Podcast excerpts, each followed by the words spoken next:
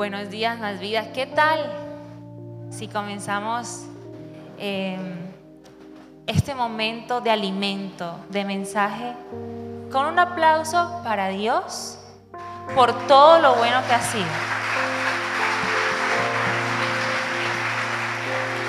Ha sido bueno, ha sido bueno aún en cosas que tú no sabes que, que han pasado. Y bueno, es un gusto volver a estar aquí. Tengo sorpresas. Tengo una pequeña sorpresita aquí. Em, se los presento. Se llama Juan Pedro. Y en realidad la última vez que estuve compartiendo el mensaje aquí, ya Juan Pedro estaba conmigo, pero no les había contado. Pero bueno, es un gusto eh, poder compartir el mensaje y lo que me tranquiliza es que yo no voy a decir nada hoy porque si fuera yo la que hablara, corran, corran, eh, me tranquiliza que yo soy solo un, como un tubito y pues va a bajar lo que Dios quiere hablar a nuestra vida, ¿cierto? Hola princesa, ¿cómo estás? Ella está en toda su libertad. Muy bien, resulta que me han contado que estamos en la serie ¿Cómo? ¿Cómo se llama la serie? Aquí hay una representación. Toda la libertad. O sea, e, e, esto, esto hacía parte del mensaje. Y bueno, nuestra pastora Lau me comentó esta semana que compartiera la enseñanza bajo el título Victoria sobre el temor. O sea que hoy vamos a hablar sobre temor, ¿verdad? Y eh, Vamos a ello enseguida. No sé si me acompañan quienes tienen Biblia en Filipenses capítulo 4. Vamos a leer del versículo 11 al, al 13. Y dice, no digo esto porque esté necesitado, pues he aprendido a estar satisfecho en cualquier situación que me encuentre. Sé lo que es vivir en la pobreza y lo que es vivir en la abundancia. He aprendido a vivir en todas y cada una de las circunstancias tanto a quedar saciado como a pasar hambre, a tener de sobra como a sufrir escasez. Todo lo puedo en Cristo que me fortalece. Resulta que quiero contarles que ayer eh, fui a lavar el carro con mi papá. Él me escribió, ayer sábado me escribió el viernes en la noche para decirme que lo fuéramos a lavar juntos. Y bueno, yo me levanté temprano, puse la alarma y cerca del lavadero eh, queda el colegio donde yo estudié. Entonces, no sé si ahora a ustedes se le viene la imagen eh, su época de colegio, ¿verdad? Como era el colegio. Y ya si han tenido la oportunidad así de grande de cuando pasan por el colegio, no sé si se les vienen esos recuerdos con esa nostalgia. Bueno, algunos no quieren volver, algunos la pasaron bueno. Y no pude evitar recordar o verme, porque en mi salón se veía desde la calle, el salón en el que yo estudié. Y no pude evitar recordar que había eh, materias que me gustaron mucho, que me gustaban muchísimo y me enseñaron, muy buenas. Informática fue una de ellas. Arte también me encantó. Em, ¿Cuál fue? O química, ¿verdad? Pero hubo otras que yo hubiese, me hubiese gustado que no, no pasar por ahí. Matemática, lo siento Grace, ¿dónde está? Es que Grace no fue mi profesora, por eso no me gustaron. Pero me, iba terrible en matemáticas, bueno, mentiras, o sea, me iba bien, pero yo sufría mucho. Física, ¿verdad? Bueno, etcétera. Y yo me, me quedé mirando el colegio y yo me hice la pregunta, ¿qué tal si nuestro sistema educativo adoptara una postura de enseñar clases de esas como que te sirven un poco en la práctica para la vida? No sé si me explico. Por ejemplo, yo ahorita no estoy, no estoy aplicando para nada el coseno y la tangente. O sea, yo eso, entonces me hubiese gustado, por ejemplo, una materia como emprendimiento. E, e, estas clases que se adoptan como a la capacidad de cada alumno, que uno pudiera elegir, voy a meter a mi hijo en el deporte porque, porque se, le facilita, ¿no? ¿Sí, me, me, me hago explicar? Bien. Y yo les hago una pregunta. ¿Qué tal si hubiese una clase en los colegios que se llame contentamiento? Una clase que se llame contentamiento. Así, eh, ¿quién no querría inscribirse en esa clase? Una clase que te, que te enseña a vivir contento, pase lo que pase. Que siempre estés alegre, que estés arriba o estés abajo, para ti te dé lo mismo porque estás contento. ¿Sí? Entonces vamos a hacer el ejemplo de cómo sería. Entonces, eh, no sé si me ayudan ahí. En, perfecto. Yo me empaquité y todo aquí. Entonces, Ustedes son los alumnos, este es nuestro salón de clase, yo soy su maestra, ¿bien? Buenos días, niños. ¿Cómo están? Eh, ¿Cómo es que dice en inglés? How are you? Nice to meet you. Ya, no me acuerdo. La cosa es que em, bienvenidos a su clase, a este nuevo año escolar. Hoy es el primer día de clases. Bienvenidos a su clase de contentamiento avanzado. Hoy vamos a iniciar nuestra primera clase y em, yo les voy a enseñar cómo puedes estar contento ahora, en este momento. En primer lugar, lo que yo tengo que decirte es que hay alguna serie de reglas o condiciones. La primera es que en esta clase tú no puedes aspirar a ser lo que tú quieres ser en la vida. es decir, que todo lo que has aprendido o tus padres te han enseñado o te han inspirado a hacer, en esta clase no se va a tratar de eso. No puede ser nada de lo que te propongas. Así que la que quería ser actriz, la que quería ser modelo, cantante, el que quería ser astronauta, despídase porque esta clase no se trata de eso. Otros que quieran ser dueño de empresa, tampoco. Se trata sobre estar contento, pase lo que pase sobre aprender a estar feliz con cada situación. Entonces eso es lo que yo les voy a enseñar en las próximas semanas. Vas a aprender a vivir una vida en el que vas a estar bien si compras en D1 o en el Carulla, si tienes un Twingo o una Forerunner, si tienes una casa con muchos pisos, muchas ventanas, muchas zonas, o si tienes un apartamento chiquito de un solo ambiente con un colchón. Vas a aprender a estar dichoso. ¿Quién no se inscribiría en una clase así? ¿A, ustedes no se escribirían una clase así? Ah, yo necesito que me hablen porque si no... Entonces, de eso está hablando Pablo en el versículo. He aprendido, he aprendido a estar satisfecho en cualquier situación que me encuentre. Y Pablo está bien calificado para hablar sobre el contentamiento. Porque para hablar sobre satisfacción y contentamiento, tú tienes que pasar por ciertas cosas. Si tu vida ha sido súper buena, súper linda, mejor dicho, no te, ha, pasado nada, no te han roto el corazón, no has enviado una carta de amor y nada, no te la responden y todas esas cosas. Si ha pasado súper ligera tu vida, tú no podrías dar una clase así. Pero Pablo, bien que está calificado, y él fue el que nos dio el versículo que dice, yo puedo, como dice, hacer todas las cosas en quien en Cristo que me fortalece. Entonces amamos esa escritura y, da mucha risa, la amamos tanto que la sacamos de contexto. O sea, vamos por una entrevista de trabajo y yo puedo en Cristo que me fortalece. Y, y voy pasando por la casa que me gusta y mi puntaje en data crédito está en rojo y yo todo lo puedo en Cristo que me fortalece, ¿verdad? Y la sacamos de contexto, pero para entenderlo hay que mirar lo que dice antes de esa frase y los versículos de atrás. Pablo decía, yo puedo tener mucho o puedo tener nada. Puedo estar lleno o puedo estar hambriento. Yo puedo hacer todas las cosas buenas y las cosas que no me gustan. Yo puedo eh, tener cosas de éxito, llegar a lo más alto o puedo pasar por cosas muy bajas y duras. Yo, sé lo que es estar o ir de abajo a arriba, pero también sé qué es ir de arriba a abajo. Y eso es difícil, porque aquí todos sabemos qué se siente o qué hay que hacer para llegar de abajo a arriba, pero muchos nos partimos la cabeza cuando nos toca pasar de arriba a abajo. Y Pablo dice, yo puedo hacer eso. Yo puedo pasar por todo eso a través de Cristo que me da la fortaleza. Entonces, ¿sabes cuál es el mensaje detrás de esto?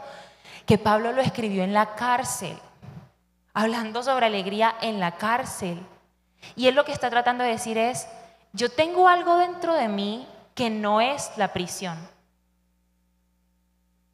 Yo tengo algo dentro de mí que es el contentamiento, que no depende del momento en el que yo estoy viviendo. Yo tengo estabilidad dentro de mí que no fluctúa por lo que yo esté pasando. ¿Quiénes de aquí en este auditorio hoy pueden decir eso? ¿Y cuánto tiempo llevas conociendo al Señor? Porque no te preocupes.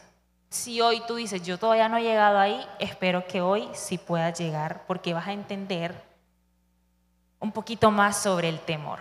Entonces, quiero decirte que el contentamiento es un trabajo interno. He aprendido, ¿sabes? Porque el contentamiento no viene solo.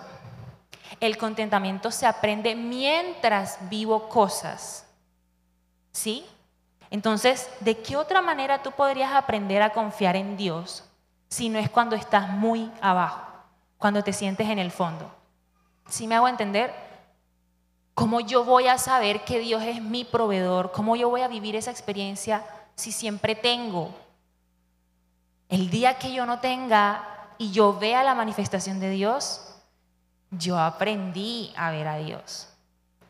Entonces se aprende viviendo. ¿Y sabes qué sensación surge cuando te sientes en el fondo? Y que además impide este contentamiento del que te estoy hablando. El temor, que es de lo que vamos a hablar hoy. Y créeme, este mensaje en este momento de mi vida, eh, yo estoy hablando, pero me estoy hablando a mí misma. Temor surge cuando tratamos de averiguar si vamos a estar bien después de que algo suceda. Ahí surge el temor. Y algunos de nosotros vinimos aquí hoy paralizados por el temor. Temor por otra pandemia, temor a la soledad, temor de que algo suceda mientras yo vaya por la calle, temor a perder a un ser querido, temor de morir joven, temor de perder una oportunidad que se me ha dado, pero yo me pregunto si tengo lo que se necesita para eso. Temor de que otras personas hablen de mí y sentir que no puedo confiar en nadie a mi alrededor. Temor de que algo le pase a tus hijos. O sea, aquí, vea, a la persona que tú tienes al lado, donde tú le preguntes a qué le tienes temor, mira, la lista, ¿no? Entonces, aquí si cada uno tuviera como un, un iconito de temores, estuvieran todos encendidos, porque todos los tenemos. Y conforme van pasando la vida, los temores van cambiando. Yo te puedo asegurar que hoy con Juan Pedro, en mi pancita, mis temores hoy son totalmente diferentes a los de ciertos meses atrás. Van cambiando de acuerdo a, tu, a, cómo va cambiando tu vida. Y hoy me pregunto si la razón por la que muchos temores que tenemos surgen porque no entendemos el significado de temor a Dios. Entonces, yo hoy lo que te vengo a enseñar es que la solución para tus temores es el temor a Dios. Entonces, Shadia, ¿cómo así? Ya tengo mil temores y tú me vas a hablar de un temor más. Sí, porque esa es la solución. Éxodo 20:20, en nueva traducción viviente, dice, no tengan miedo, le respondió Moisés, porque Dios ha venido de esta manera para ponerlos a prueba y para que su temor hacia Él les impida pecar. El temor nos hace tomar decisiones equivocadas. Y es posible que la pérdida del temor a Dios es esto que hace que, que ya nos estemos acostumbrando a vivir en la ansiedad que produce el temor. Y también es muy probable que el antídoto al temor sea el temor a Dios. Y por más de 300 veces en la Biblia tú vas a encontrar un mensaje que habla sobre el temor a Dios. Hay algo que Dios nos quiere hablar eh, sobre el temor en la Biblia, si esto se refiere tanto. ¿Y a qué se refiere la Biblia cuando trata de hablar del temor? Temor a Dios significa respeto, reverencia a Dios. Es quédense asombrados de quién es Dios. El Dios al que tú sirves es santo, es trascendente, tiene peso, tiene poder, no está quieto. Está diciendo, ten respeto por la presencia de Dios. Y hay mucha gente que le tiene miedo a Dios, pero ese no es el temor del que, del que, Dios quiere enseñarnos. Lo que Dios quiere enseñarnos no es un temor que hace que yo huya de Él, sino que corra hacia Él. Ese es el verdadero temor a Dios. Porque te das cuenta que no puedes vivir sin Él. Entonces, ¿cómo vas a saber si tú hoy estás teniendo el temor correcto? Mira para dónde van tus pies. Si huyen de Dios o van hacia Dios. Ahí tú sabrás en cada situación si el temor que estás sintiendo es correcto o, es incorrecto. Voy a leerte, y tú conoces esta historia, solo voy a poner la cita bíblica porque me gustaría que aprendan a traer la Biblia a todos. No les voy a ayudar con las trampas. Marcos capítulo 4, versículo del 35 al 41. Y el contexto es que Jesús estuvo predicando todo el día. Y entonces en ese entonces, imagínate, no había aire acondicionado, no había micrófono, todo el día de pie. Entonces me imagino que era mucho más difícil. Y Jesús está cansado. Entonces le dice, ya al terminar, le dice a sus discípulos, mira, eh, estoy muy cansado, ¿por qué no cruzamos el lago? Porque si lo bordeamos para donde tenemos que llegar, nos demoramos mucho, pero cruzando el lago son unos 45 minutos, una hora. Listo, se pusieron en el barco, fueron. Pero el problema fue que se fueron de noche. Entonces tampoco pues no hay tecnología, no hay GPS, no, no, no hay linternas con batería en ese entonces. Entonces la verdad empieza a, subir unas olitas, ¿verdad? Que no son nada fáciles. Y los discípulos entran en pánico. O sea, yo me voy a morir aquí. ¿Alguna vez has estado en una bueno, de pronto no literal una tormenta sí, pero has estado en un momento en el que entras en pánico por X o Y situación. Entonces, yo necesito que te quedes con ese sentimiento un momentico. En el que tú no sabes si coger a la derecha o a la izquierda, o sea, no sabes qué hacer. Estás en pánico, no sabes ni dónde ponerte. Entonces, es normal porque tú estás viendo esas olas y te sientes sumamente indefenso. Y esta era la situación de los discípulos. Entonces van con Jesús y le hacen la siguiente pregunta, que yo creo que, para ser honesto, todos le hemos hecho a Jesús en algún momento, y es, Jesús, ¿no te importa? ¿No te importa lo que yo estoy viviendo, cómo me estoy sintiendo, porque yo no te siento? ¿No te importa que vayamos a morir? Y Jesús se levanta y ustedes saben. ¡Pum! Ya, ah, sí, ya, cálmense. Milagro, tranquilos, aquí, aquí ya no ha pasado nada. Y ellos se preguntan, obviamente, ¿quién es este hombre que el viento y las olas le obedecen? Porque ese es tu Dios. Y no quiero que se te olvide. Ese es tu Dios. Ese es tu Dios. Algo está pasando tranquilas olas. O sea, no, no hay nada que preocupe, no hay nada que preocupe a Dios. Eso, no, ni pega. Entonces, no sé, si no, sé si entendemos qué pasa, porque es que como ya hemos leído esta historia, entonces la creemos como en un cuento infantil, y no. No sé si tú puedes entender que el mundo, todo lo que nos rodea, es un diseño de Dios. Es un diseño de Dios que está, está, ¿cómo se dice? Como listo o presto para atenderlo cuando Él diga mu. ¿Quién no hizo aquí una maqueta en geografía cuando estaba en el colegio? Una maqueta del volcán. Yo no sé qué le toca a ustedes.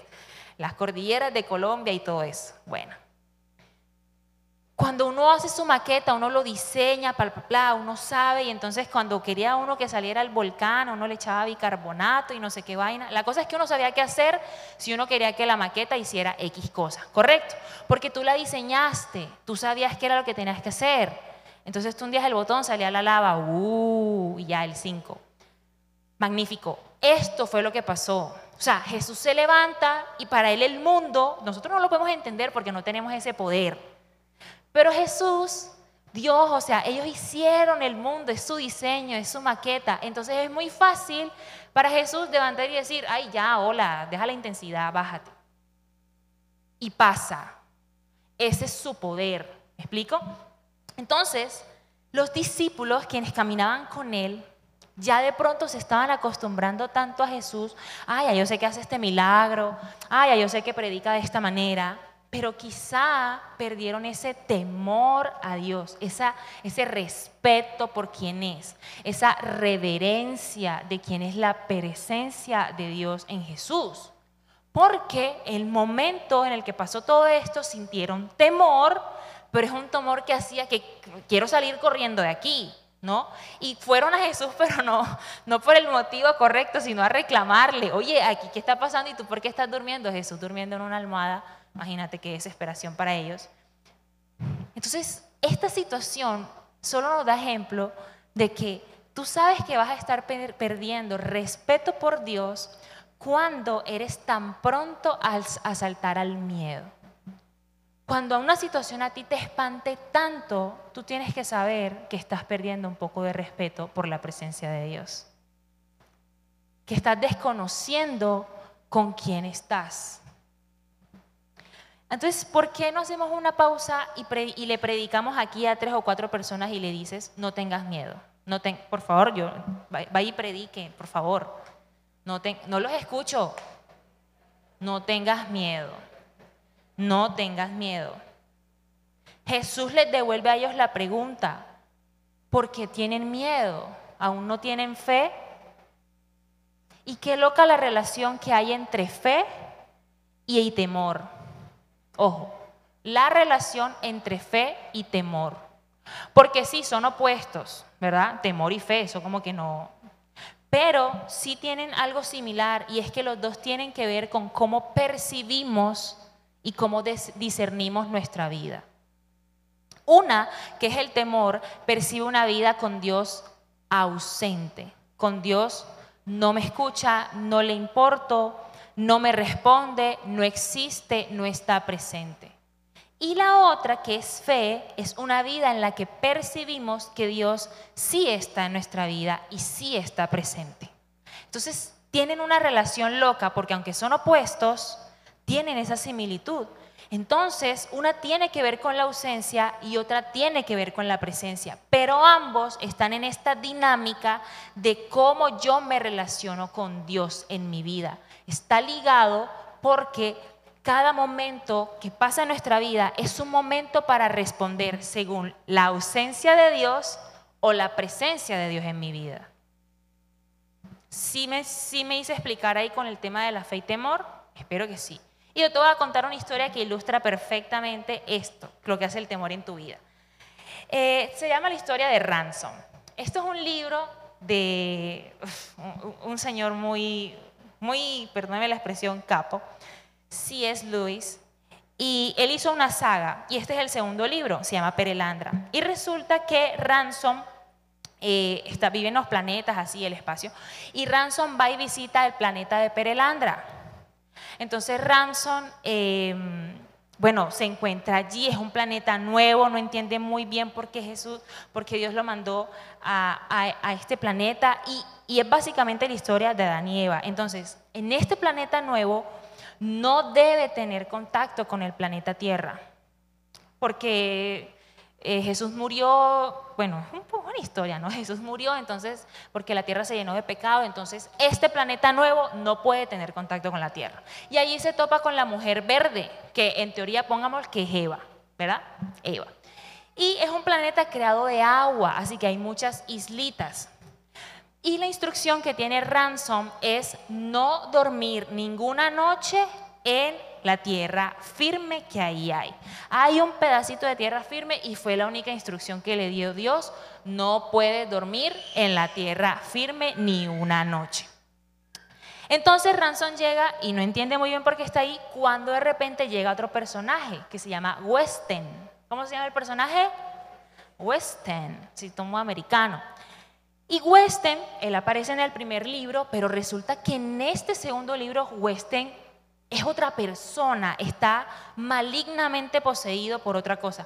El autor lo, describe como un personaje antihumano, ¿sí? Eh, eh, la mirada es súper fría, no, no, puede pronunciar palabras eh, humanas, parece una máquina. Entonces Ransom se topa con él y se sorprende, ¿verdad? Y todo el libro es, se trata sobre Weston queriendo convencer a la mujer verde de que duerma en tierra firme. Así que Ransom se molesta y, le habla a la mujer verde y le dice, no lo hagas, no puedes hacer esto porque él fue el que ocasionó que el planeta Tierra se hundiera en pecado, no puedes hablar con él. Y adivina qué hace Weston. Deja de molestar a la mujer verde y ahora molesta a Ransom. Y adivina cómo lo hace.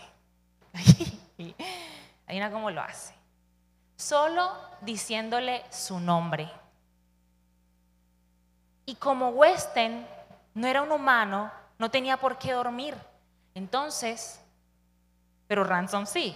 Entonces resulta que se la pasó día y noche de la siguiente manera. Ransom, ransom, ransom. ¿Qué? Nada. Ransom, ransom. ¿Qué quieres? Nada. Ransom, ransom, ransom. Por favor, ¿qué quieres? Nada. ¿Tú te imaginas la desesperación de que todo el tiempo, bueno, quienes tienen hijos saben, mami, mami, ¿verdad? Todo, el tiempo, o sea, por favor, ¿verdad? Entonces, no quiero decir que son sus pequeños western, ¿no? Pero, pero algo parecido. Entonces, imagínate que nuestra vida es deuda, deuda, deuda. ¿Qué hago? Nada. Cáncer, cáncer, cáncer. ¿Qué? Nada. Y esta ilustración de Weston es lo que hace el temor en nuestras vidas. Autoestima, pena, grosero, pobre, pobre, pobre. ¿Qué hago? Nada. Y es una situación que agobia, que te deja exhausto, que te marea, que te quiere volver loco. Entonces lo que hace el temor en tu vida es que el temor es un enemigo y viene a ofrecer cero soluciones. Porque no te dice nada, solo te avisa, estás en peligro, entre comillas. Esto, esto, esto. Y no te ofrece ninguna solución. Su respuesta siempre es nada. En mi caso fue ansiedad, locura, desesperación. Hoy mis temores son parto, nómina, compromisos financieros. Aquí, todo el tiempo. Y no sé cuáles sean los tuyos, pero sabes cuáles son. Están presentes, ¿cierto? Y esa es la cosa con el temor. El temor nunca llega con una solución. Y esa fue la expresión de los discípulos. Jesús, no te importa que yo me voy a morir. Porque sabes, cuando te dejas tomar de ese temor, tus oraciones son hasta ansiosas. Son, en respuesta a ese temor por querer controlar la situación, por querer manipular las cosas de acuerdo a, a, tu quitarte esa incomodidad. Entonces mi oración no es, Jesús, yo sé que tú eres el proveedor, voy a estar tranquila, sino, Padre, necesito que me ayudes a pagar esto, que sí me explico, o sea, le damos órdenes a Dios en nuestra oración. Porque vivimos o nos hemos dejado formar por ese temor. Entonces, ahora que ya entendemos un poco, ¿por qué entendemos, por qué perdemos nuestro contentamiento, que ya sabemos que es por temor? Te voy a mostrar por qué permitimos que ese temor, que es la ausencia de Dios en nuestra vida, que es el temor incorrecto, ¿por qué permitimos que llegue? ¿Por qué permitimos que pase en nuestro corazón? Y para esto te voy a demostrar ahorita en unos pocos segundos un video que me hizo pensar, ¿sabes? Yo creo que el tema de acercarnos a Dios se parece como a ir al zoológico. ¿Alguna vez ha ido al zoológico aquí? ¿Alguien que no conozca el zoológico me levante la mano? Oso, todo el mundo. muy bien.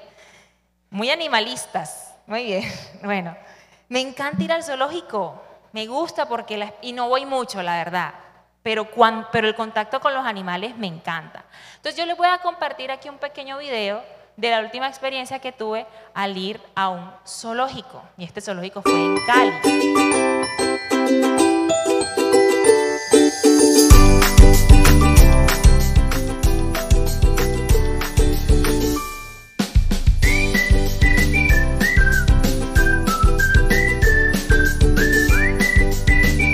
Quiero que miren lo cerca que yo tuve a este.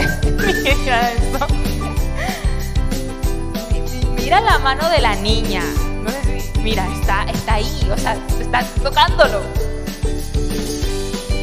Y me concentré en ella, me concentré en ella.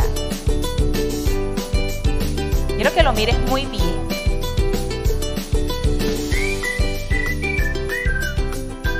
Está en su lugar. Muy bien. Fíjate que yo creo que el acercarnos a Dios se parece a esta experiencia del zoológico. Yo te voy a decir por qué. Creo que así viene la gente a la iglesia. O sea, tú sabes, el zoológico hoy está preparado para que tú te sientas seguro. Está preparado para que tú vayas y lo visites, está preparado para ti. Alguien te recibe, tienes parqueo. En este zoológico me gustó mucho, es muy bonito, es el de Cali y tiene zonas de picnic y restaurantes y bueno, eh, bueno es tan impresionante lo cerca que tú puedes estar de un predador. A estas salas le llaman áreas de visualización de predadores. O sea, ah, sí, aquí normal, estoy viendo aquí un chita, un león aquí cerca, normal. o sea, aquí detrás del vidrio. Y tú realmente te sientes muy seguro, o sea, te sientes tranquilo, cero miedo, ¿verdad? Normal.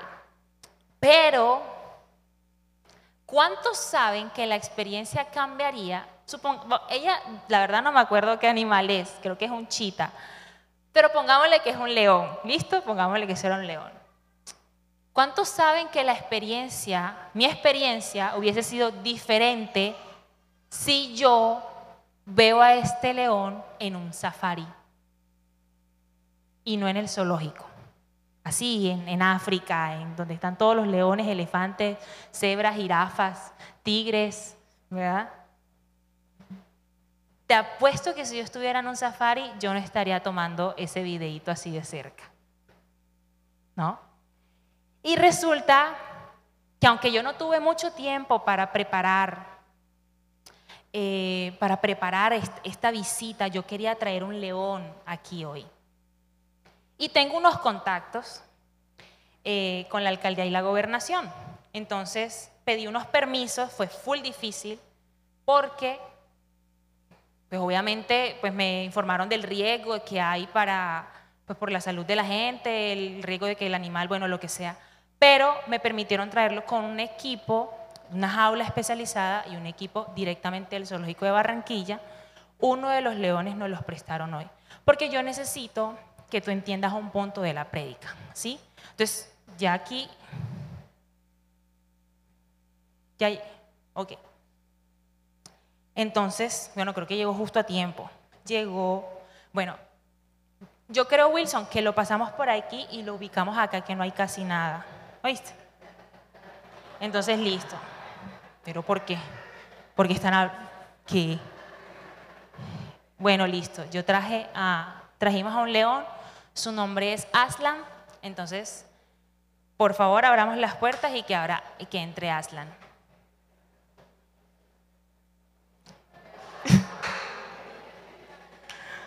Muy bien. Muchas gracias. ¿Quién le un aplauso a Aslan que vino del zoológico de Barranquilla?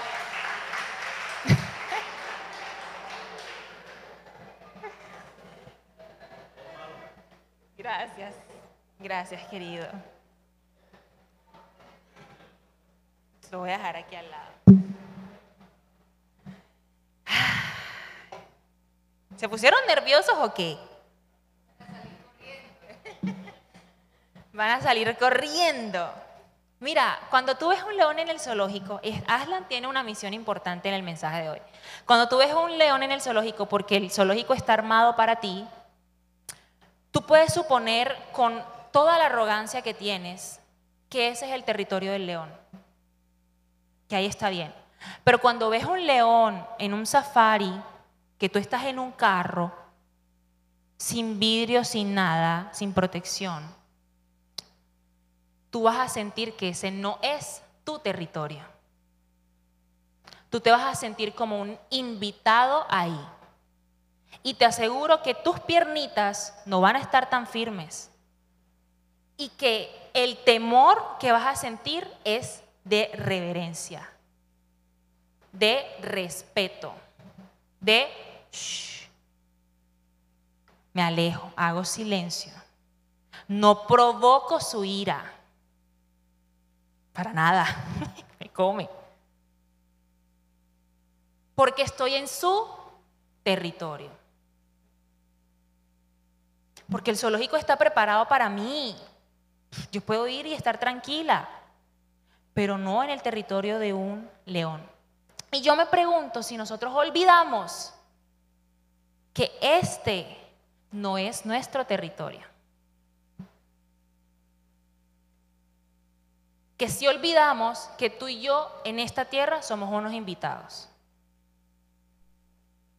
Me pregunto si hemos perdido el asombro, la reverencia y el respeto por la presencia de Dios.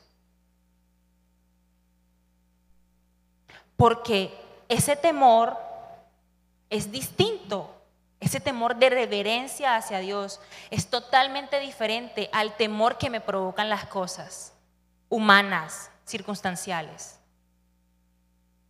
Y mi reacción de acuerdo al temor que yo elija seguir es totalmente diferente.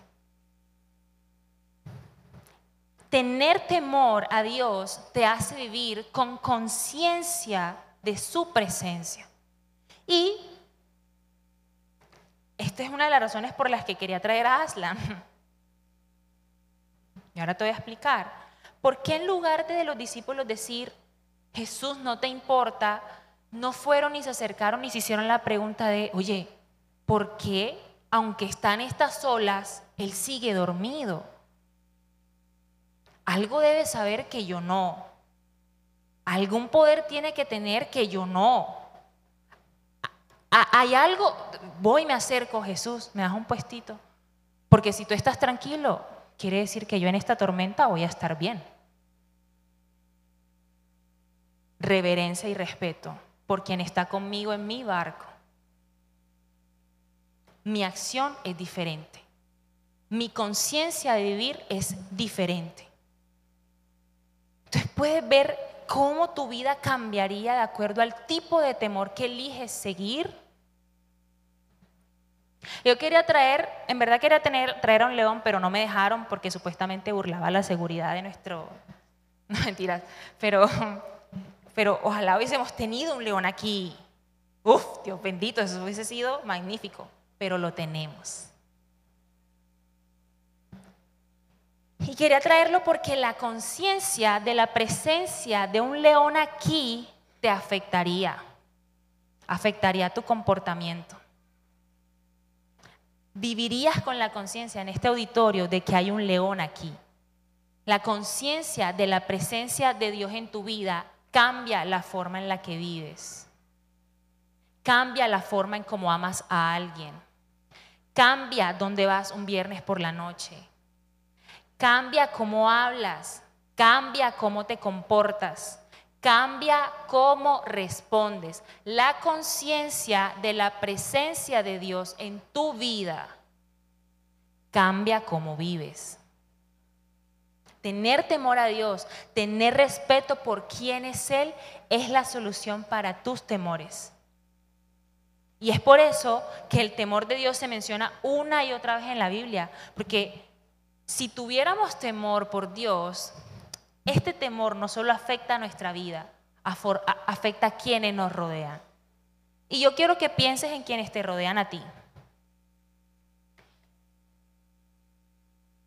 Piensa en quienes te rodean el temor que tú tienes de Dios, ¿cómo los afecta? Si ellos son un jardín, piensa en las personas más cercanas con quienes convives. Si ellos son un jardín, cada uno es una planta y tú eres como una, una macetita donde sale el agua.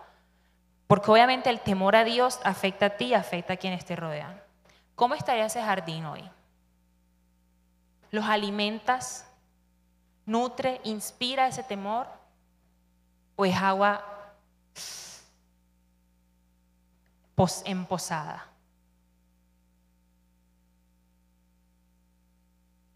Porque ese temor afecta a quienes te rodean.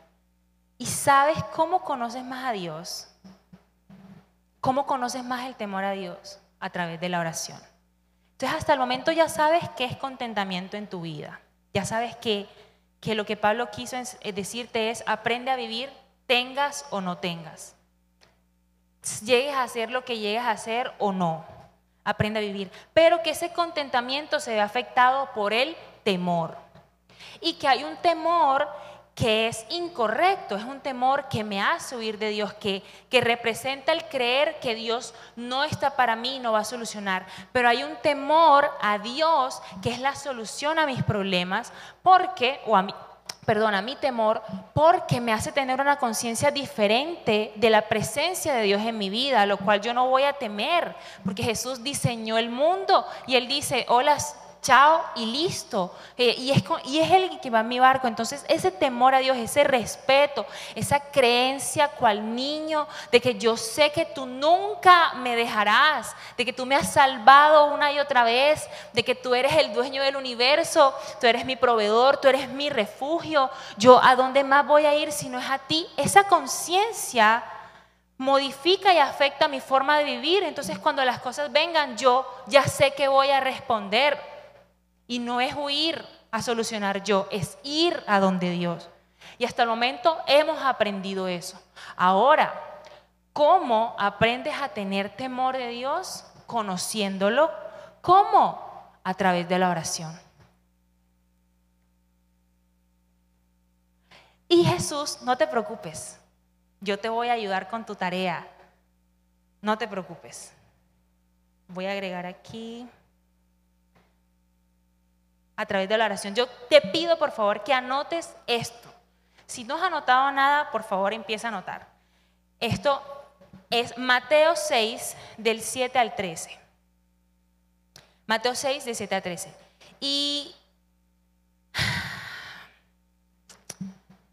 aquí vamos a aprender lo que Jesús nos quiso enseñar sobre la oración. O sea, Jesús te la dejó fácil, ya Él te va a enseñar cómo orar. Te va a dar, el chiste es que él ni siquiera él dio como el tip, tip para orar. Primero, en arrodíllate o ponte de pie. O no, él te enseñó a orar con una oración ahí inmediata. Entonces dice, cuando ustedes oren, perdón, se me fue, cuando ustedes oren, no usen muchas palabras como hacen los que no conocen verdaderamente a Dios. Y no sé si ya, eh, ahorita worship me ayuda a ir terminando el mensaje. Cuando ustedes oren, no usen muchas palabras como hacen los que no conocen verdaderamente a Dios. Ellos creen que porque hablan mucho, Dios les va a hacer más caso. No los imiten, porque Dios, nuestro Padre, sabe lo que ustedes necesitan aún antes de que se lo pidan. Ustedes deben orar así. ¿Y qué sigue después de eso? Entonces vamos a orarlo. Padre nuestro, santificado venga a nosotros, hágase tu voluntad en la tierra como en el cielo. Danos nuestro pan de cada día y perdona nuestras ofensas, así como nosotros perdonamos a quienes nos ofenden. No nos dejes y líbranos del mal. Amén. Muy bien. Esta parte que te va a decir clave que te lo lleves del mensaje. Porque te va a dar la respuesta y la vía para dejar de tener temor en tu vida.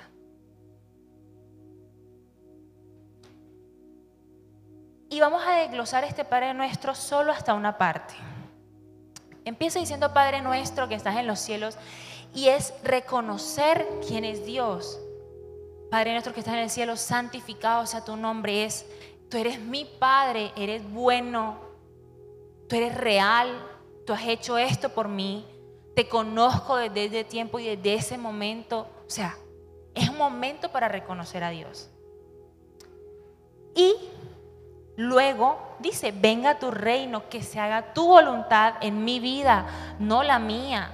Entonces es primeramente entrar en conciencia de con quién estoy hablando, Padre nuestro. Y luego gira drásticamente, porque gira drásticamente a, danos hoy nuestro pan de cada día. Y un pequeño paréntesis aquí. Danos hoy nuestro pan de cada día y perdona nuestras ofensas como también. ¿No te parece curioso? Pensaríamos que el Señor primero quiere ser juez antes que padre. Perdóname Así como yo perdono, dame mi pan, porque ya perdoné. Pero no, la posición lo dice todo. Primero soy tu padre, después arreglamos cuentas. Primero yo te proveo, después hablamos.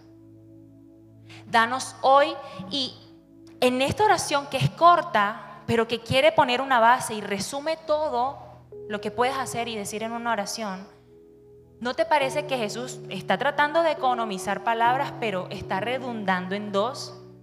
Danos hoy nuestro pan de cada día. O sea, pudo decir, danos nuestro pan de cada día. Pero él quiso decir hoy. Entonces hay algo en lo que Jesús quiere apuntar muy fuerte. Y entonces vamos a hablar del hoy. Vamos a desglosar esa parte. Danos hoy nuestro pan de cada día. Obviamente, ¿qué está haciendo Jesús con incluir la palabra hoy? ¿Por qué agregarla? Es una especie de protesta de Jesús contra la ansiedad del mañana. Cuando tú estás orando, dame hoy, entras en sí en pedir el pan de hoy. De hoy. Eso es algo que está haciendo Jesús, tratando de llevarnos a protestar contra la ansiedad del futuro y nos centra en el hoy. Mateo 6:34 dice, así que no se preocupen, es una orden.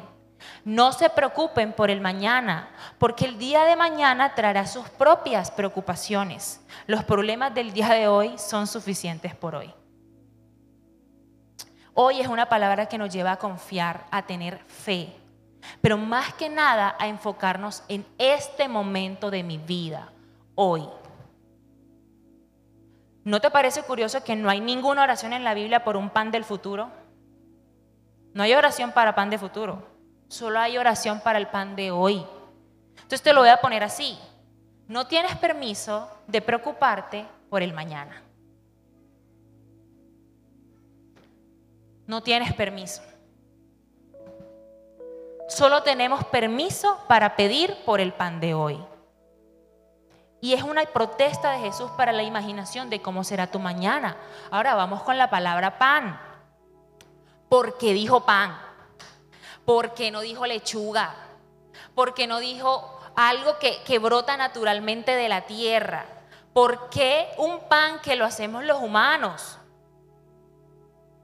Y para el que solo va a la panadería y come pan, o sea, que no sabe cómo se hace, hacer pan es un trabajo muy difícil. O sea, el esfuerzo, el sudor. O sea, el pan es saladito, no por las sales, por eso, no mentiras, qué asco. Pero hacer pan es muy difícil. Es muy difícil.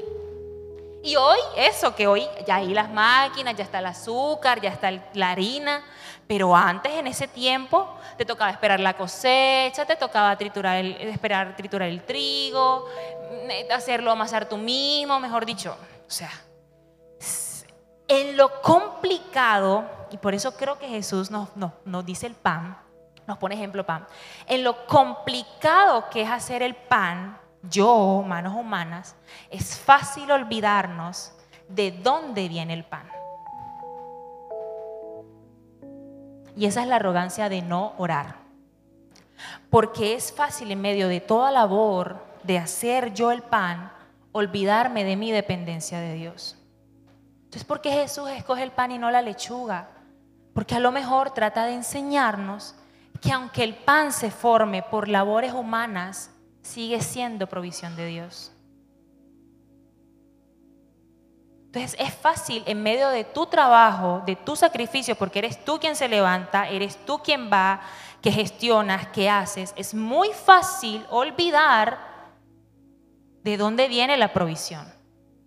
Es fácil olvidarte que todo proviene de Dios, porque tú estás involucrado en el proceso de generar dinero y el dinero entra a tu cuenta y tú la consignas y tú pagas y gastas. Entonces es muy fácil olvidar que esa provisión, ese dinero vino de Dios porque tú la sudaste. Pero Jesús nos está queriendo decir al usar la palabra pan, sí, es complicado el proceso y sí, hay mucha participación humana en esto, pero al final del día, si Dios no estuviera en tu vida, no habría pan.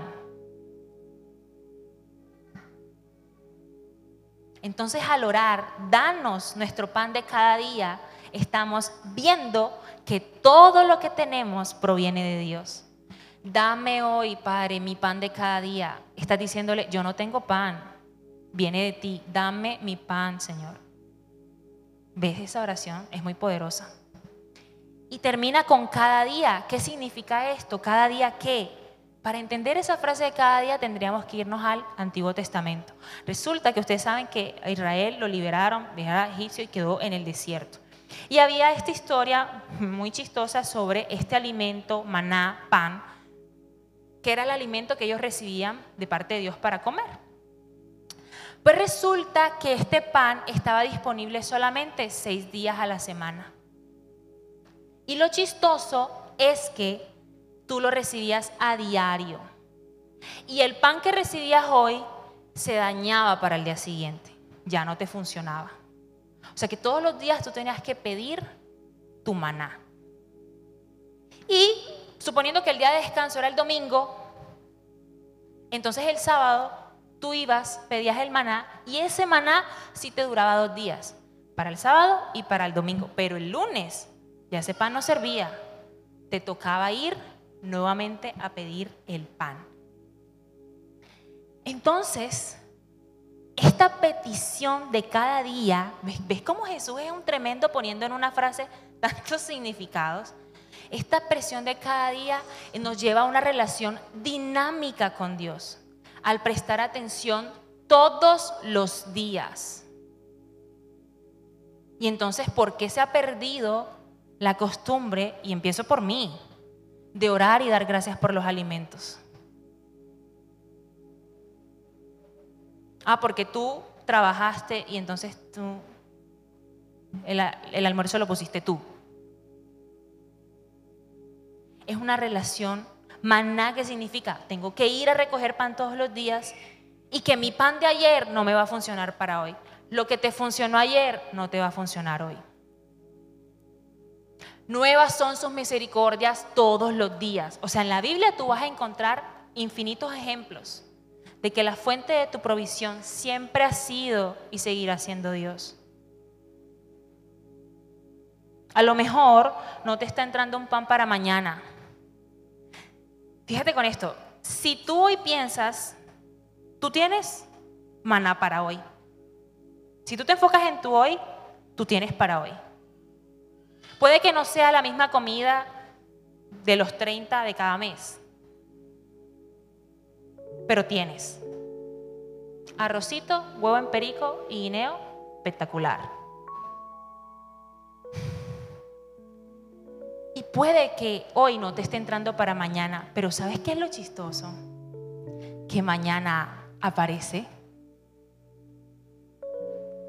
Es, es una cosa loca. No hay permiso para pedir por el pan de mañana, solo para el pan de hoy. Pero aún mañana hay pan. Y por eso Jesús dice, ¿por qué te preocupas por el mañana si cada día trae su propio afán? Esto te lo dejo de tarea porque no me alcanza para leerlo, pero Mateo 6 del 25 al 33 necesito que lo leas. Ya lo has leído, pero vuélvelo a leer. Ahí Jesús nos pone de ejemplo de maestros a los pájaros y dice una frase que, ¿acaso la preocupación te añade un momento de tu vida? ¿Acaso preocuparte con algo te ayuda, te, te produce algo? No. ¿Qué te parece si finalizamos este tiempo de alimento con una oración? Y puedes orarlo conmigo o, puedes orarlo tú solo, pues si quieres cerrar tu ojo. Pero espero que hayas entendido la importancia de tener temor en tu vida, temor de Dios. No tener temor de las cosas que puedan suceder humanamente hablando, no. Porque sabes, hoy quién está en tu barco y que suple todo lo que necesitas en tu vida. Y esta oración está en Salmo 23, del 1 al 6. Y dice, el Señor es mi pastor, tengo todo lo que necesito. Entonces, cuando me preocupe la salud, cuando llamen los bancos, el Señor es mi pastor. Tengo todo lo que necesito. Cuando me preocupe mi relación en pareja, el Señor es mi pastor. Tengo todo lo que necesito. En verdes pastos me hará descansar. Me conduce junto a arroyos tranquilos, porque así quiero vivir, Señor. Él renueva mis fuerzas, me guía por sendas correctas y así da honra a su nombre. Aun cuando yo pase por el valle más oscuro, no voy a temer, porque tú estás a mi lado. No temeré, no porque resolverás mis problemas, es porque tú estás a mi lado, Jesús. Tu vara y tu callado me protegen y me confortan. Me preparas un banquete en presencia de mis enemigos, de la deuda, de la duda. Me preparas un banquete delante de la presión que yo siento hoy. Me honras ungiendo mi cabeza con aceite. Mi copa está desbordada de bendiciones. Ciertamente tu bondad, no la tristeza, no la preocupación, tu bondad y tu amor inagotable me seguirán todos los días de mi vida. Y en la casa del Señor viviré por siempre. Gracias Jesús. No tengo por qué temer. No hay nada de mi vida que se salga de tu control. Yo soy más importante que, que un pájaro, Señor, y tú lo vistes. Gracias, Señor, no tengo por qué temer. Enséñame a orar. Dame el pan que necesito hoy, Señor, no solo físico. Dame lo que necesito hoy, Señor. Enséñame a respetarte, a tener conciencia de ese león que siempre está en mi vida. Ese león que está dispuesto a defenderme, que pelea y ya dio todo por mí. Yo soy tu hijo y tú me amas. Gracias Jesús.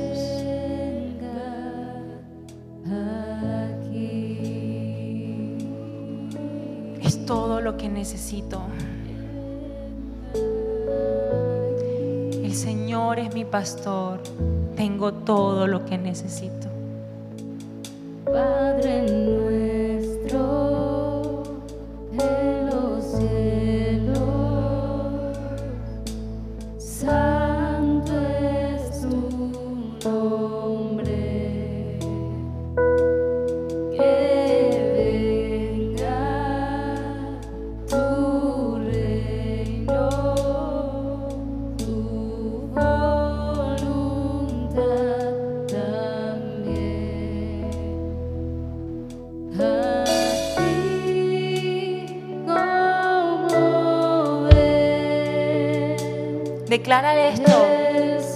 Tus temores.